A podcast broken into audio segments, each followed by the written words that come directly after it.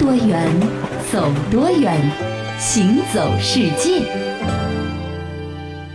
行走世界，大家好，我是一轮。各位好，我是贾云。这每年到冬天啊，有很多喜欢漂亮的女孩子呢，都爱穿这个雪地靴。但其实呢，这雪地靴看上去和美啊，还是有点距离的啊。这模样呢不俊俏，甚至呢感觉有点笨笨的。可是呢，它就是突然之间成为了女孩子们的冬日时尚啊。不管是有雪还是没雪，尤其是上海几乎不下雪，可是呢，不妨碍女孩子们装备在脚上都一样，感觉特别的有派头。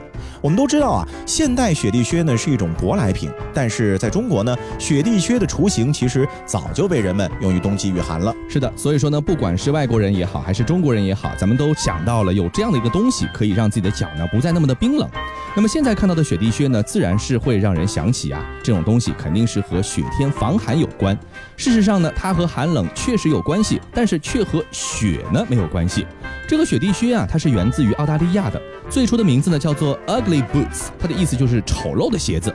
那么这个靴子的诞生呢，其实还是一个非常唯美的爱情故事。说到的是一战时期啊，澳大利亚空军的飞行员大卫和他的女朋友阿德雷呢相恋了，在每天都面临的离别和生死的战争年代啊，这恋爱呢就显得更加的刻骨铭心了。哦，亲爱的，你又要上天了。每次遇到这样生死离别的时刻，都让我感觉无比悲伤。亲爱的，你千万别离开我。没事儿，我一会儿就下来了，宝贝儿，乖，妈。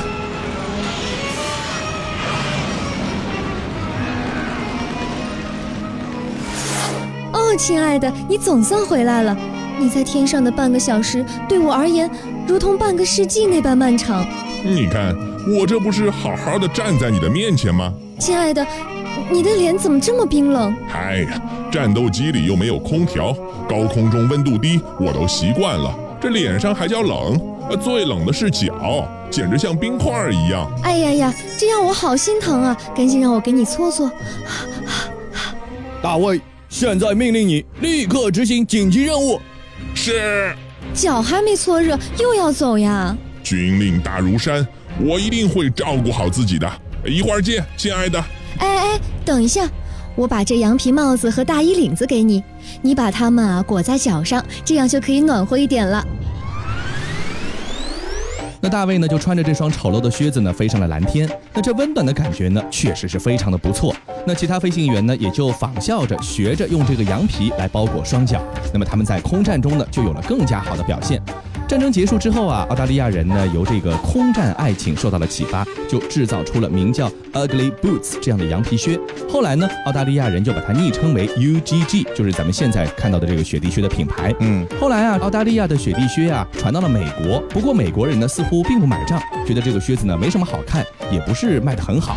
但是后来呢，经过了这个公司啊，呃，让明星进行了一个穿着包装，就一举在全世界的潮人中呢，哎，就变成了一个时尚的这样的一个单品了。对，有的时候时尚你也搞不明白它为什么时尚，但总而言之，穿多了它就是一种时尚。嗯，那其实，在咱们中国的历史上呢，早就出现过靴子啊，这个类似的东西早就有了。一般来说呢，那个时候啊，都是男孩子的装备，更多的呢是当兵的、打仗的行头啊，必须是有双靴子。是，不过呢，稍稍的寻觅呢，还是可以发现啊，其实，在女孩。孩子脚上呢，也出现过类似的温暖柔软的靴子。嗯，你比如说李白呢，就在《对酒》这首诗中说：“吴姬呀，这个人十五岁，清代红梅红锦靴，道字不正教唱歌。”杜牧呢，在《留赠》这首诗里面写到啊，说：“舞靴应任闲人看，笑脸还须待我开。”黄庭坚呢，在《西厢月》这首词里面呢，也有这个描写舞女的句子：“转秒惊翻长袖，低回细踏红靴。”说的都是这种软软的、温柔的这种靴子这样的东西，没错。那其实呢，不难发现，唐宋时代的女靴啊，就这样悄悄地隐形在了诗人们的眼里了。古代中国的女人靴呢，自然也不仅只有唐宋流行，嗯，因为啊，汉唐时期啊，这女子呢多是穿着长裙的，那在图画和雕塑上呢，你就不容易发现靴子的踪影，因为脚被盖住了，藏起来了。倒是在这个楼兰出土的女尸啊，我们就可以看到她的双脚啊，其实是蹬着皮靴的，那模样呢，和现代的雪地靴没什么明显区别。是的，那其实，在咱们中国的历史上呢，早就出现过靴子了，最早呢，甚至可以追溯到史前。那齐家文化的遗存文物中呢，就有一种双脚形的陶罐，就是用陶来做靴子。那时候的靴子呢，应该是真正的雪地靴。由于啊，这西北的寒季呢非常的长，风雪也大，那么靴子的发明呢和流行呢也就显得非常的自然了。那个年代呢，游牧业很发达，所以说羊皮呢也非常容易得。后来呢，用来做一双皮毛的靴子也就不会那么困难了。是的，那让我们惊叹的是什么呢？史前的这个靴子和现代的这个雪地靴啊，其实形状也几乎是如出一辙。是，所以千年的这个时尚啊，如此重现呢，有的时候就会让人感叹了。其实时尚有的时候呢，真的就是突然刮起的复古风。你现在认为是很新潮的东西啊，其实往前追溯啊，在某一朝或者某一代，你就会发现，其实类似的东西呢，早就已经流行，只不过是一个循环罢了。没错，那刚才说到了这个雪地靴呢，是寒冷季节中我们穿着的这样的一种服饰。那么另外啊，在寒冷的季节呢，一方面啊是下雪，气温低，还有一方面呢，也让人觉得非常的可怕，就是在这个北方啊，很多地方说我不怕天气的温度低，而怕这个风大啊。那么今天呢，咱们就来关注一下这个风。在位于新疆维吾尔自治区准噶尔盆地的边缘，有一座魔鬼城。光听它的名字，就已经让人觉得非常非常的战栗、很恐怖的感觉了。当这个风啊从这里呼啸而过的时候呢，往日的这个沉寂的古老大地，仿佛就被瞬间唤醒一样，发出的声响可以说是如同大地的哭嚎一般，让人觉得非常的恐怖。这座无人城、魔鬼城本名叫做乌尔禾风城。过去啊，蒙古人和维吾尔人都将这个地方叫做魔鬼城。是的，这个地方呢叫做魔鬼城嘛，所以说它的环境呢，首先就是与世隔绝的荒蛮境地。是。同时呢，内部的地形呢算千奇百怪、诡异非常。嗯啊，无数个土丘拔地而起呢，周围没有任何的地标参照，好像呢就感觉这土丘啊是从天而降的迷宫阵一样。嗯，千沟万壑、峰回路转、难寻归途，所以自古呢就流传着说啊，一旦进了这个鬼城，可能就出不来的传说。没错，那么咱们从科学的角度来说，当然没有魔鬼啊，为什么会出现这么奇怪的地貌？其实魔鬼城地区的成百上千个奇形怪石就有。有一个学名叫做雅丹地貌。二十世纪初的时候呢，到罗布泊地区考察的中外学者呢，在罗布荒原中就发现了大面积隆起的土丘地貌。当地人呢叫做雅尔当，也就是维吾尔语陡峻的土丘的意思。那发现者呢就把这个称呼呢介绍了出去，就是把它给啊约定俗成了，咱们就叫这个雅尔当吧。那么以后呢，再由英文翻译过来，雅尔当呢就变成了雅丹。从此以后呢，雅丹就成为了这一类地貌的这个代名词了。对，那说到雅丹这种地貌的形成呢，其实啊也是有科学根据的。是，基本上是差不多两个因素构成。第一个呢，就是这个地区在历史上呢曾经啊是一片湖泊。嗯。第二呢，要有来自沙漠中定向的风和流水的外力的侵蚀，而且呢，它基本上属于这个速度啊，或者说这个方位啊差不多。是。所以刮出来这样子呢，基本上就这个样子了啊。嗯。那由于这个沙漠昼夜还有四季的温差呢都很大，那么泥岩层啊会热胀冷。冷缩啊，爆裂破碎之后呢，露出下面的沙土层。嗯，这些沙土层呢，又很快的会被沙漠中的狂风和洪水呢冲蚀殆尽，就形成了各个凹槽。是，而依然有泥岩层覆盖的这个部分呢，相对来说呢就很稳固了。嗯，它们呢就形成了大大小小的这个长条形的土墩。那么由此呢，雅丹地貌这千奇百怪、狰狞骇人的形态呢，就凸显了出来。其实啊，完全就是大自然的作用。没错。那么事实上呢，真正让魔鬼城觉得很恐怖的地方呢，并不在于这个千奇百怪的外形，而是每当狂风经过的时候，这个狼嚎虎啸一般的声音啊，就恍惚让人觉得自己在这个阎罗王的这个地盘一样啊，非常的可怕。因为啊，这个地处风口的魔鬼城呢，最大的风力可以达到十到十二级，有的时候经常是毫无征兆的会刮起一阵狂风，这高速运动的气流呢，就会卷起漫天的黄土，飞沙走石。那刹那间呢，就天昏地暗，恐怖来袭，会笼罩整个城市。嗯，那这个时候啊，你的耳边呢，好像感觉啊，就有这个万千猛兽在狂奔怒吼一样，又好像呢，即将逝去的人正在低沉的呻吟啊，就这种感觉。是的。那么等到风停沙散呢，夜晚的魔鬼城啊，在寒冷皎洁的月光下呢，又会恢复到往常的静谧之中，像是经历了一场梦境而已，犹如一座漂浮着幽灵的鬼阵。嗯，所以那恐怖骇人。的声音呢，并不是什么妖魔鬼怪在兴风作浪，而是肆虐的狂风将地面上的沙粒吹起，不断的冲击摩擦着各种硬度不同的岩石，加上回环曲折的地貌，共同演绎了一场惊天地泣鬼神的大自然交响曲。嗯，我们来关注一下这个魔鬼城啊，它的整个的一个形成过程啊。据考证啊，在白垩纪时期的魔鬼城呢，当时呢就是一片湖泊，那么也是水族生物的天堂，栖息繁衍着很多的恐龙，四周呢也有着繁茂的植被和森林。但是啊，在距今三千万年前的第三纪的时期，伴随着地球上历史上最伟大的一次造山运动，就是这个喜马拉雅造山运动，这青藏高原呢开始隆起，就成为了最大最高的高原。虽然说这个魔鬼城和青藏高原有一定的距离，但是呢，也受到了很多的影响。对的，因为矗立在青藏高原南侧的喜马拉雅山脉呢，以平均海拔七千米的高度，横亘在了亚洲大陆和印度次大陆之间。嗯。挡住了西南的这个气流和来自于印度洋的水汽，所以说啊，年复一年呢，我国西部的气候呢就变得越来越干燥，加之地壳的运动呢，使得这个地平面开始上升，湖泊呢也就逐渐的全部都干枯了。嗯，几亿年的这个时光的变迁和地质的运动呢，也让繁衍千年的庞然大物们从此啊就消失了，这里呢就最终演变成了典型的风蚀性亚丹地貌。没错，那么再来关注一下魔鬼城的最根本的一个风。据统计啊，处在风口的乌尔河地区啊，它每年大小风总计会刮三百多次，占到了年度天数的百分之八十六点五，就是不刮风倒反而是少见的了。嗯，集中在四月份到八月份的七八级以上大风呢，每年是不少于四十次的，最大风力可以达到十到十二级。那这片风蚀土啊堆砌而成的大地呢，其实是承载着地球无数的变迁的历史，也记录了历史长河中的波澜万千。那么咱们现在看到的呢，只不过是。千百年甚至上亿年地质变迁的一个结果而已。嗯。哦，爱情来的太快，就像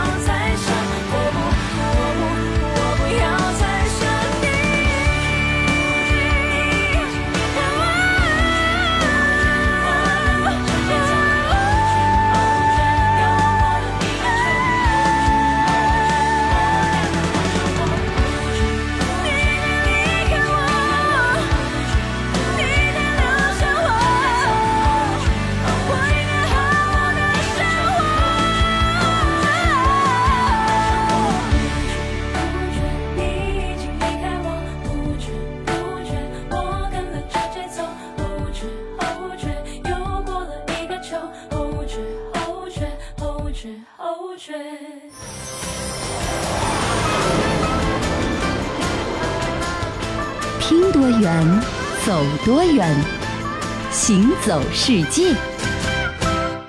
欢迎继续回到《行走世界》，大家好，我是一轮。各位好，我是贾云。前面讲到的这个新疆的魔鬼城啊，虽然说当地的自然条件非常的恶劣，可是呢，千百年来啊，还是不断的有人呢行走在了这片土地之上，这就是所谓的西去之路，或者叫丝绸之路。嗯，商队往来。那么同时呢，还有很多的其他的一些，比如说旅行家啊、传道者啊，啊，也行走在这条路上。那么咱们中国古代一个非常有名的呢，就是这个唐代的高僧玄奘了。是，他就是西。《西游记》里面唐僧的原型啊，没错，他呢经过了重重的困难，那么最终呢是从东土大唐一直走到了当时的天竺，是的，印度，没错。那么历时十七年学成回国，这个任务啊，对于后世的影响呢，其实远远超过了宗教的一个范畴了，没错啊。那么玄奘在一路往西前往印度的途中呢。他就把自己在旅途当中的收获的点点滴滴的当地的这个风土民情啊，嗯写进了他日后的游记《大唐西域记》里面。嗯，嗯那这本游记的第一个读者呢，正是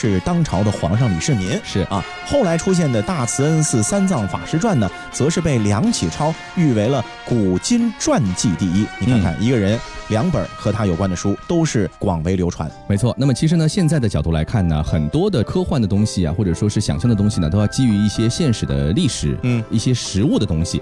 那么我们来想啊，这个明朝时候吴承恩啊，他能不能有这么多的想象力，或者说这些想象力是不是有一些现实的原型呢？哎，我们来看一看啊，这比如说人有没有现实的原型，还有一些实地有没有一些现实的原型。如果要解决这个问题呢，咱们还得跟随玄奘的取经之路，来稍稍的做一番实地的考察。没错，那说到这个《西游记》，这个其实呢，里面的很多故事呢，都是诞生在丝绸古道之上的。是的，比如说这个甘肃境内的河西走廊，这就是丝绸之路非常有名的一段。嗯啊，玄奘当年呢，从长安往西域的第一段呢，其实就是要经过这个河西走廊。哎，甘肃啊，有一个叫高台县的县，嗯。县名呢就来自于本地的一个故事，说啊，因为当年玄奘取经回来的时候呢，驮经的这个大象啊落水了，嗯。这个经卷呢被水给浸泡了，所以呢，在本地一个寺院的高台上呢进行晾晒。嗯，后来啊，这个寺呢就被叫做了台子寺。建县的时候的县名呢，也根据相关的经历叫了高台县。就是我们最后一集看到的那个场景，对吧？对，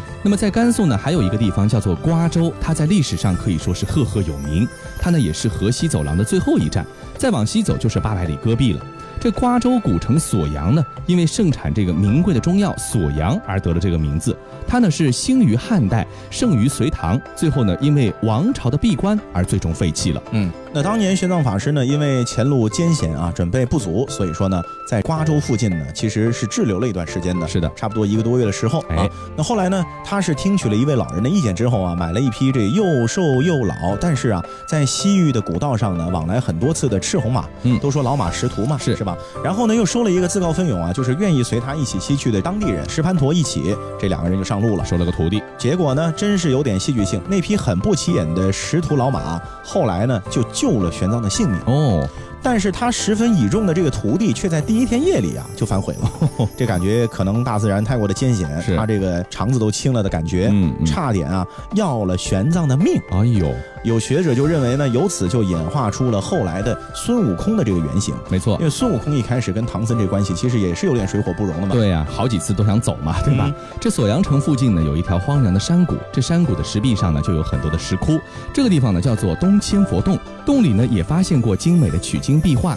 更著名的石窟呢，就是稍远一点的榆林窟，它的影响呢是仅次于敦煌的莫高窟的。这里面呢也有很多著名的取经的壁画。是的，那《西游记》唐僧师徒啊，经历过很多的这个西域的古国啊，嗯那些名字呢就存在在历史上了，现在全部都没有了。是，而且呢，还都有故事发生在这些古国当中。嗯啊，那么这些《西游记》当中的西域古国有没有范本呢？嗯答案是有。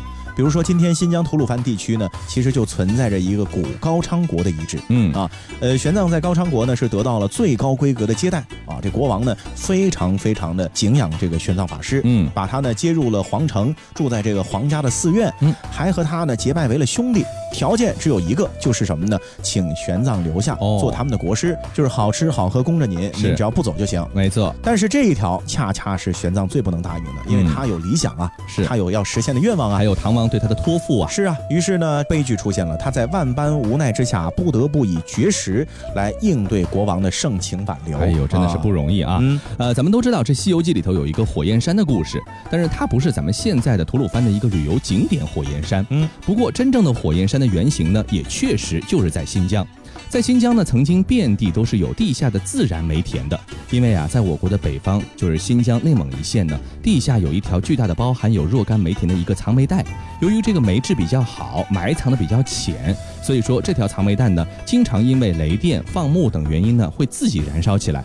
而且往往一烧呢就是数百年，甚至是成千年，一直到烧光为止。哦，那么由于这些自然点呢都是在很偏僻、很这个内陆的地区，所以说也很少有人知道。那么在天山支脉克孜利亚山峡的深处呢，就有这样的一处煤田。他所在的地方呢，就是古老的龟兹国。那玄奘当年呢，其实就到过这个龟兹国，也许是看到这些东西写在了这个《大唐西域记》里面。吴承恩看到了以后呢，就把它幻化成了火焰山这个形象了。对啊，那当年啊，这玄奘法师呢，从龟兹国出发，紧随而来的一个重大考验啊，就是要翻越葱岭，嗯，也就是现在的帕米尔高原。哎，那么根据书上的记载啊，他们途经的这个山口是山路异常艰险，嗯七天之后才刚刚能够走出这个大山。哦那这个地方呢，研究者已经确认了，就是今天咱们中国和吉尔吉斯共和国交界处的别迭里山口。嗯，玄奘他们当年啊，在早春冰雪还没有融化的时候呢，用七天的时间和若干条生命的代价，才走出了山口。那这种艰难程度，可能我们现代人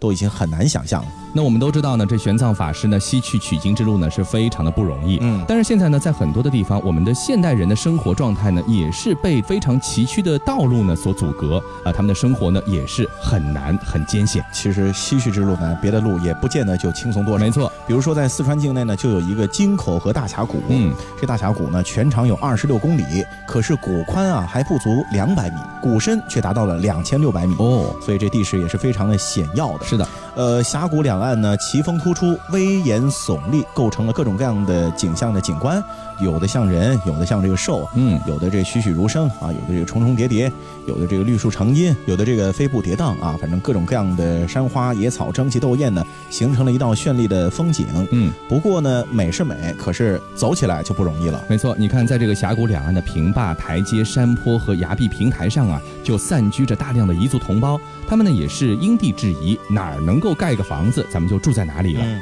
根据史料记载呢，这些人啊其实是唐宋时期著名的虚恨部人的后裔，他们的祖先呢可谓是勤劳勇敢、骁勇善战，在近代史上呢是演绎了诸多的传奇故事。